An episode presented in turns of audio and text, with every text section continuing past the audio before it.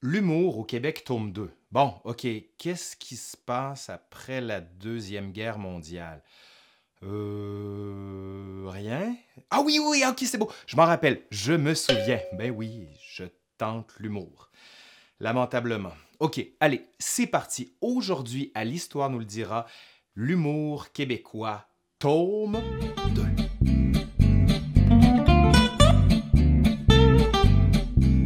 S'était laissé en parlant de la domination du théâtre burlesque dans la sphère du comique. Eh bien, avec la Révolution tranquille, il va s'effacer peu à peu. En fait, le Québec assiste déjà à une période de grands changements au cours de l'après-guerre. C'est la montée de la classe moyenne qui profite de la prospérité économique.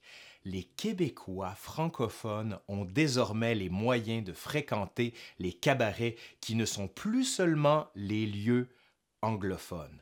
Oh yeah! Party, gang! On peut être avec les anglophones puis on peut parler français! On délaisse donc la salle de théâtre alors que les burlesqueurs, comme le disait Gilles Latulippe, se retrouvent sur la scène du cabaret qui offre des cachets plus élevés, donc plus alléchants.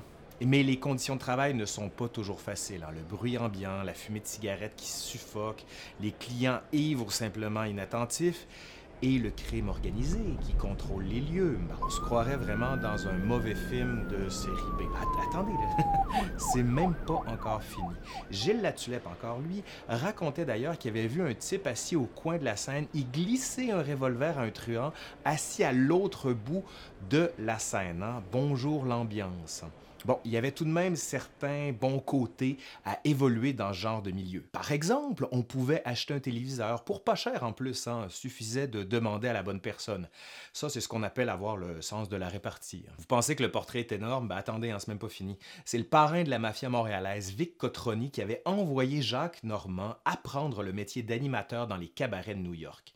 À son retour au pays, l'animateur, chansonnier aussi, va devenir le maître d'œuvre du cabaret de Cotroni, le Faisan Doré qui a été fondé en 1947.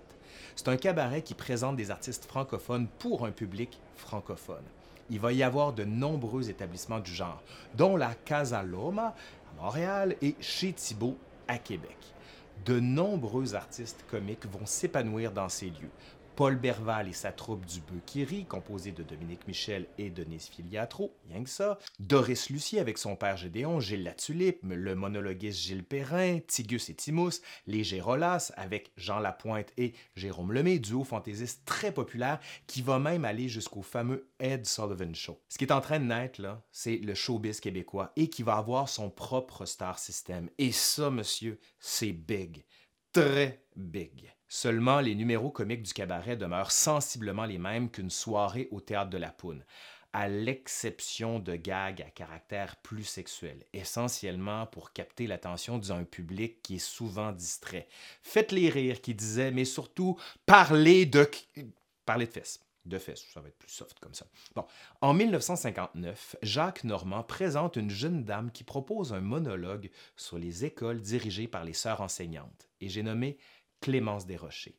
Cette chansonnière, fille du poète Alfred Desrochers, va être la pionnière des boîtes à chansons. À ce moment-là, le cabaret est miné par le crime organisé. Mais plus encore, le maire Drapeau organise une politique d'assainissement des mœurs qui touche ces mêmes cabarets. Ajoutons encore la concurrence de la télévision. C'est le déclin qui s'amorce pour les cabarets. La boîte à chansons, elle, c'est un lieu tout autre. C'est un établissement intime qui présente des compositeurs-interprètes comme Claude Léveillé, Claude Gauthier, Gilles Vigneault et Raymond Lévesque. Le futur grand imitateur Jean-Guy Moreau va y faire ses premiers pas. Une des grandes caractéristiques de tout ce beau petit monde, c'est l'appel au pays. L'affirmation de la québécitude qui imprègne la chanson et le monologue. Pendant que les comédiens du burlesque prennent un coup de vieux et en même temps que leur public, la nouvelle génération embrasse un nouveau genre comique, un humour plus raffiné et intellectuel. Disons. OK, OK, je vais trop vite. On ralentit. OK, on va retourner dans le passé. J'en ai oublié quelques-uns. Les Québécois sont friands depuis longtemps de monologues. Les premiers recueils de monologues sont du comédien Paul Coutelet et remontent aux années 1920. Le monologue arrive entre deux prestations, comme Fridolin, le personnage de Gracien Gélina, qui venait présenter son monologue entre deux sketchs. Il y avait aussi Émile Coderre, mieux connu sous le nom de plume de Jean Arrache, un monologuiste et un poète populaire à la radio dans les années 30 qui traitait avec ironie des misères de la crise économique pendant que la Bolduc, elle, la turlutait. Mes amis, je vous assure que le temps est bien dur, il faut pas se décourager, ça va bien vite commencer, de l'ouvrage il va en avoir pour tout le monde cet hiver, il faut bien donner le temps au nouveau gouvernement, ça va venir puis ça va venir, mais décourageons-nous pas, moi te joue le cœur gai et je continue Bon, les monologues ne sont pas toujours racontés par un personnage.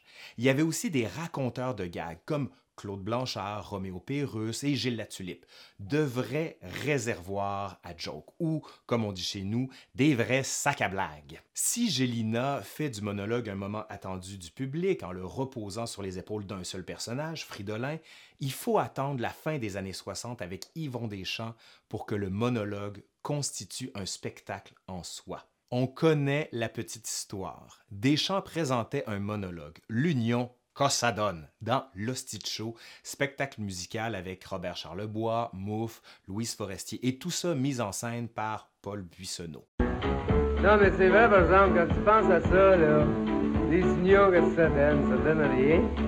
On a-tu une union en shop, nous autres, on n'en a pas. Hey, moi, ça fait 15 ans que je travaille à la shop, hein, ça fait 15 ans qu'il n'y a pas d'union, ça donne. On n'a pas d'union, puis ça n'empêche pas que depuis l'année passée, on a la semaine de 54 heures. Et puis on a notre congé à Noël, ben non, au jour de l'an. Dans ce spectacle perçu comme une manifestation de la contre-culture, Deschamps présente son personnage d'ouvrier opprimé, candide, ignorant, incarnation du Canadien français porteur d'eau qu'on veut enterrer avec l'époque de Duplessis. On l'enterre bel et bien, mais en se moquant de lui à travers la charge d'Yvon Deschamps. Le succès du monologue est si foudroyant que Deschamps est encouragé à monter des spectacles de monologues entrecoupés de chansons. Comparativement à ses prédécesseurs, son style paraît plus punché, donc plus drôle si vous voulez. Mais surtout, Deschamps s'avère un incroyable et redoutable ironiste, le plus grand que le Québec ait connu, et ses monologues sont caractérisés par ses préoccupations sociales et les enjeux rythmant la Révolution tranquille. Tout comme Michel Tremblay dans Ses belles sœurs, il va avoir recours à un langage populaire et au joual. Pour toutes ces raisons, Deschamps est souvent perçu comme le père des humoristes québécois. Mais la Révolution tranquille commence avec un groupe d'humoristes issus des rangs universitaires, au tout début des années 60, les cyniques. À l'image d'une jeunesse turbulente, celle issue du baby-boom qui veut bousculer l'ordre établi, le quatuor regroupant Marc Laurando, André Dubois, Marcel Saint-Germain et Serge Grenier défonce les portes. Et là, c'est vraiment pas des portes ouvertes. Les cyniques sont les premiers, du moins depuis le 19e siècle, à se moquer ouvertement et même méchamment du clergé catholique. Ils osent aussi faire de l'humour noir, briser des tabous en faisant des blagues sur des sujets comme l'inceste, l'avortement, l'homosexualité et sont les premiers à sacrer sur scène. Ah ben j'ai mon voyage, on sacre. Esthètes qui goûtez l'art sacré, voici pour vous l'art de sacré. Tout d'abord, les fautes de la semaine. Supposons que vous vous promeniez dans les Alpes suisses en compagnie de votre bon ami. Ne dites pas « Ah, c'est une tresse de belle montagne ». Dites plutôt « C'est une calvaire de belle montagne ». C'est un humour libre et iconoclaste qui ne souffre pas de la censure. Foncièrement politique, il met en scène les hommes politiques en les parodiant avec une irrévérence sans précédent et commente l'actualité tant politique qu'artistique. Point de doute, le Québec vit une véritable révolution culturelle. Si Deschamps est le pionnier du one-man show qui ouvrira la porte à bien d'autres au cours des années 70, comme Marc Favreau et son personnage, le clown Auguste Sol, maître fabuleux des jeux du langage, les cyniques sont sans aucun doute les précurseurs de Rock et Belles Oreilles qui feront à leur tour de l'humour sans tabou au cours des années 1980 et 1990. RBO va triompher à la radio et à la télé. Rock et Belles Oreilles, qui font leur début à la radio communautaire en 1981 et qui feront le saut à la nouvelle chaîne télé TQS en 1986, inventent une galerie de personnages qui deviendront fort populaires. Monsieur Caron, Madame Brossard de Brossard, la famille Slomo. Ils deviennent des maîtres de la parodie et le miroir déformant par excellence de la télévision parodiée et pastiché sous toutes ses coutures. Évoluant avant l'avènement de la rectitude politique, ils sont bêtes et méchants, libres et sans tabou. Ils développent également tout un registre de chansons comiques qui demeurent les classiques de la chanson québécoise, notamment Le feu sauvage de l'amour et Bonjour la police.